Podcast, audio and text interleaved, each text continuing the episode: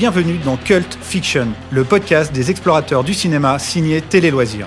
Grand classique oublié, série B décomplexée, plaisir coupable, film passé totalement inaperçu, Cult Fiction est là pour vous faire découvrir tous les vendredis ces merveilles merveilleuses dénichées sur les plateformes SVOD telles que Canal+, Netflix, Amazon Prime ou OCS.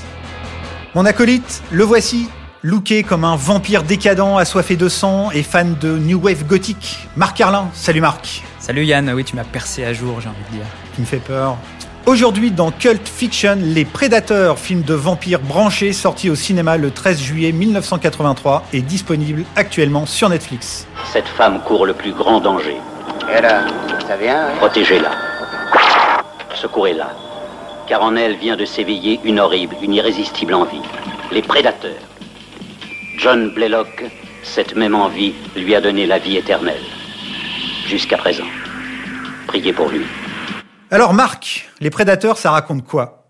On suit la belle et élégante Myriam Blaylock qui mène une vie euh, luxueuse et oisive à New York avec son mari John. Et en réalité, Myriam, euh, bah, c'est un vampire âgé de 3000 ans qui possède le don de l'immortalité et le don de la jeunesse. Mais seulement voilà, John est frappé d'un processus de vieillissement accéléré.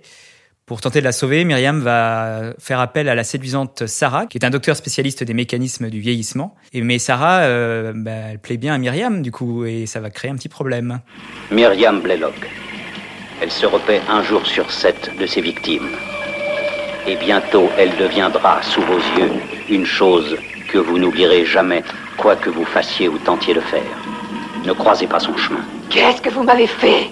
Euh, Alors comme ça, les vampires sont devenus des nightclubbers Eh ben, on dirait bien, ouais. Effectivement, le film s'ouvre en fait sur une scène de boîte de nuit euh, où on découvre euh, David Bowie et Catherine Deneuve, donc nos vampires, en pleine recherche, euh, Pleine chasse pleine chasse, voilà, de de sang frais dans tous les sens du terme, avec un look très années 80, très cuir et avec derrière un fond musical assez célèbre, je crois. Ouais, c'est un morceau un petit peu connu, mais pas très connu du grand public. Il s'appelle Bella Lugosi's Dead par un groupe mythique de cette époque-là, Boos.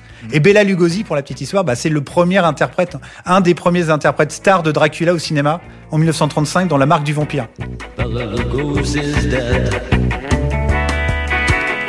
Et donc effectivement, il y a le ton est donné dès les premières minutes du film. Euh, on est dans l'esthétique des années 80. On est dans ce côté comme ça très bleuté, euh, des, des couleurs très froides. euh, et on a donc ces personnages qui sont des espèces effectivement de nightclubbers décadents, euh, personnages qui n'ont absolument rien à voir. euh, euh, avec euh, l'imaginaire euh, autour des vampires, l'imaginaire classique autour des vampires. Complètement, c'est le côté mais carrément révolutionnaire de ce film. Ouais. Parce qu'on est vraiment dans la réinvention pure du, du mythe du vampire, c'est ça qui est assez incroyable. Et pour terminer sur la scène d'ouverture, on est carrément dans un clip vidéo en fait. C'est Ouais, quasiment un film dans le film. Et après la rencontre et la mise à mort euh, des clubbers euh, pauvres victimes du couple euh, vampirique, on passe à vraiment au film quoi. Mais ce qui est vraiment fort, c'est ça, c'est on avait tous l'habitude de- de- du Dracula euh, L'ail, euh, en, en smoking, euh, décrépit dans son château. euh, le pieu, l'ail. Ouais, tout ça, côté gothique anglais, même jusqu'au film de, de John Badham, euh, juste un petit peu avant. Et Tony Scott est arrivé, il a balancé ça complètement à la poubelle, et donc son film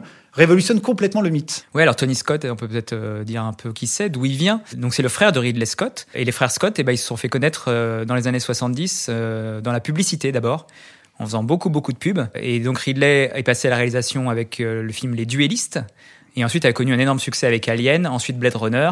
Donc il avait pris quand même pas mal d'avance sur son frère, hein, qui a commencé sa carrière au cinéma en 83 avec ce film, Les Prédateurs. Mais ce qui est vraiment fort, c'est le- cette espèce de modernisation euh, du mythe du vampire, et ce qui a vraiment entraîné dans son sillage un nombre invraisemblable de nouveaux films de vampires où c'était vraiment carrément urbain, moderne? On peut penser par exemple à Vampire, vous avez dit Vampire en 1985, Life Force, Les frontières de l'aube de Catherine Bigelow, qui est aussi qui est un grand film qui a vraiment euh, complètement révolutionné le thème du vampire. Embrasse-moi vampire avec Nicolas Cage, qui est une belle euh, pépite aussi à découvrir, voire même Buffy Oui, c'est vrai. de 1992, le film, hein, pas la série, Mm. qui a euh, qui a entraîné la série après, Innocent Blood, voire même Entretien avec un vampire auquel on pense vachement en voy- voyant le film. Voilà, jusqu'à Morse, qui est un des grands chefs-d'œuvre du film de vampire contemporain en 2008. Et Tony Scott, il avait produit d'ailleurs une série télé à la fin des années 90 qui s'appelait aussi Les Prédateurs, consacrée au thème du vampirisme. Donc il n'a pas fini non plus avec ce thème dans sa carrière. Là, on a parlé un peu de l'influence qu'a eu le film sur ses successeurs, mais on peut parler aussi des influences de Tony Scott pour faire le film. Moi, je vois vraiment euh,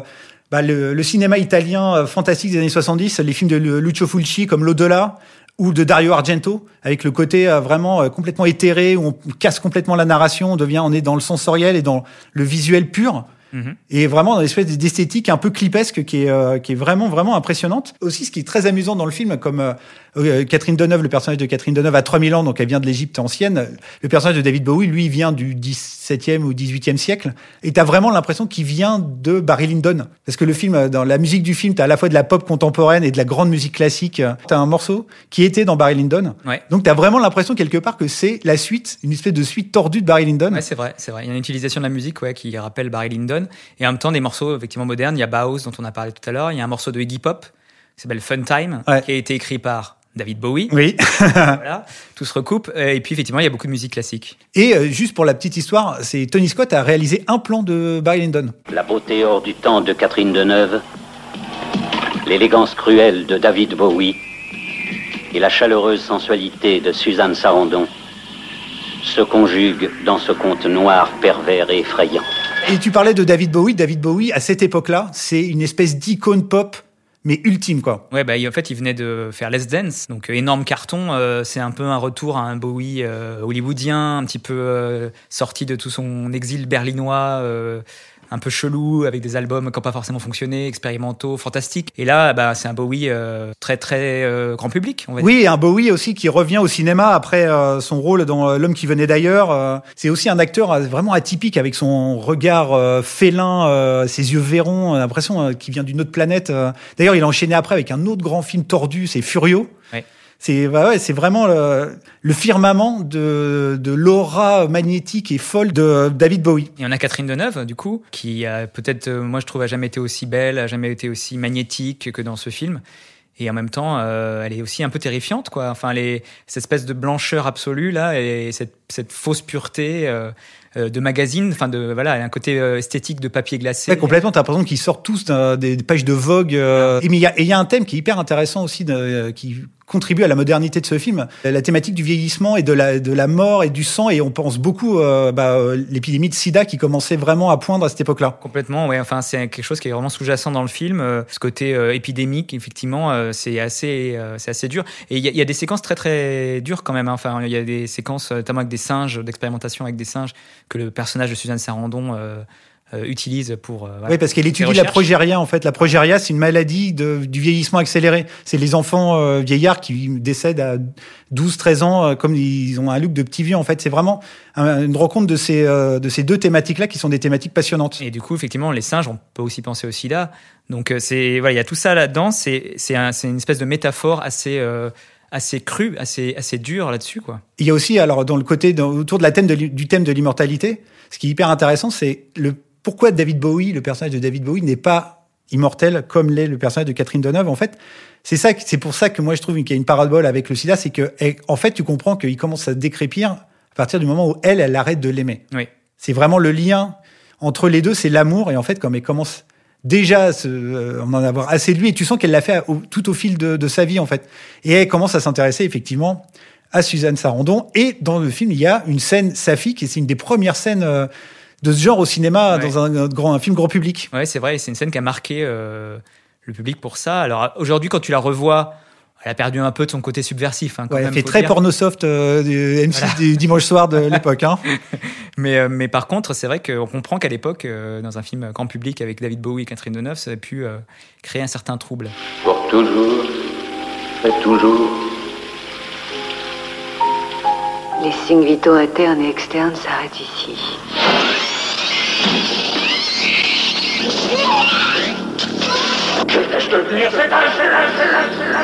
C'est vraiment une esthétique fondatrice des années 80. T'as l'impression d'être dans un clip, sauf que t'es pas dans un clip. Tous les clips vidéo qui vont succéder au, film auront manifestement été influencés par, euh, par ce film-là. On est vraiment dans un espèce de formalisme expérimental, sensoriel, esthétique, ésotérique, éthéré et érotique. C'est un truc, c'est un film à la fois complètement détaché et en même temps très très profond. C'est un truc très très étrange. Ouais, c'est ça, c'est un truc euh, euh, léger quelque part. Il n'y a pas vraiment de scénario euh, qui se suit. euh, voilà, c'est des espèces de comme ça d'impressions. Mais il y a rien de, de pas de fil conducteur qui soit très très fort. Par contre, c'est des visions, c'est des visions. Et puis il y a surtout un montage qui est incroyable. Moi, je trouve que tout le film repose sur le montage, qui est assez brutal Et euh, il y, a, y, a, comme ça des, des, des éclats. C'est un film qui fonctionne par éclats. Ouais, c'est quasiment expérimental en fait. Ouais. Et t'as vraiment l'impression d'être dans un énorme clip, alors que paradoxalement, Tony Scott lui vient de la pub des clips, il en a fait quasiment pas. Il en a fait un pour euh, une chanson de Top Gun, il en a fait un pour euh, George Michael. Ouais. Alors que vraiment, quand tu vois ça, tu vois toute l'esthétique de, des clips des années 80. C'est vraiment paradoxal, c'est étonnant. C'est les clips qui se sont inspirés peut-être du film? Oui, alors t'as aussi, euh, bah, moi le clip qui me fait vraiment penser à ça, c'est l'invraisemblable Total Eclipse from the Heart de Bonnie Tyler, avec les rideaux qui volent, euh, l'atmosphère bleutée, le manoir, l'école. Enfin, Ah bah ça, on a clairement tout ça dans le ouais, c'est réalisé par Russell Mulcahy, mais Russell Mulcahy, lui, il faisait déjà des clips avant Les Prédateurs. C'est aussi un des inventeurs de l'esthétique des années 80. Mais ce fabuleux clip de Bonnie Tyler, si vous l'avez jamais vu, regardez-le, c'est un truc invraisemblable. C'est vraiment une espèce de déclinaison du film en clip, quoi. Ouais, mais ça, c'est effectivement la partie immergée du film. C'est-à-dire que euh, on peut même trouver ça un peu euh, daté et un peu s'en moquer à certains moments. Mais une fois qu'on rentre dans le film, vraiment dans le, dans le cœur du film, je trouve que, ben, en fait, ce, côté très esthétique, voire esthétisant, euh, finalement, il recèle quelque chose de beaucoup plus Profond profond, Ouais. sombre. euh, Ah oui, c'est ça qui masque en fait. Mm. C'est ça qui est, qui est intéressant d'aller chercher derrière l'imagerie euh, TOC pendant très longtemps. Maintenant, c'est une, esthétique- Ouais. une esthétique qui est revenue. Donc, euh, c'est, je pense que le film va enfin être un peu redécouvert. Il est un peu anonyme le film, ce film-là de Tony Scott. C'est après qu'il a explosé. Mais euh, c'est vraiment un film qui a, en plus qui a influencé. Bah, on peut penser à tous les réalisateurs de l'époque euh, qui sont faits du cinéma, genre Adrian Lyne avec 9 semaines et demie, Mike, même Michael Mann ou Alan Parker, voire même en France avec Benex, la, la trilogie, Ouais. le triplette euh, Benex, euh, Carax et, euh, et Besson, Mm. sont vraiment les enfants de, ces, de ce film-là. C'est un film paradoxalement assez vraiment matriciel. Euh, Peut-être effectivement euh, préciser quand même que voilà, il y a des séquences un peu dures, euh, c'est pas non plus euh, visible par tous, hein. mais c'est pas non plus un film gore, c'est pas un film, euh, il y a des effets comme ça très rapides, mais c'est surtout un film d'atmosphère. Ouais, c'est un grand film romantique, un, des- un beau, un grand film d'amour. C'est euh, c'est un film vraiment passionnant. Et euh, bah, effectivement, on parlait de- des, des frères Scott tout à l'heure. Moi, finalement, je pense vraiment que le, des deux, le plus influent, c'est Tony Scott, qui est décédé malheureusement euh, au début des années 2010.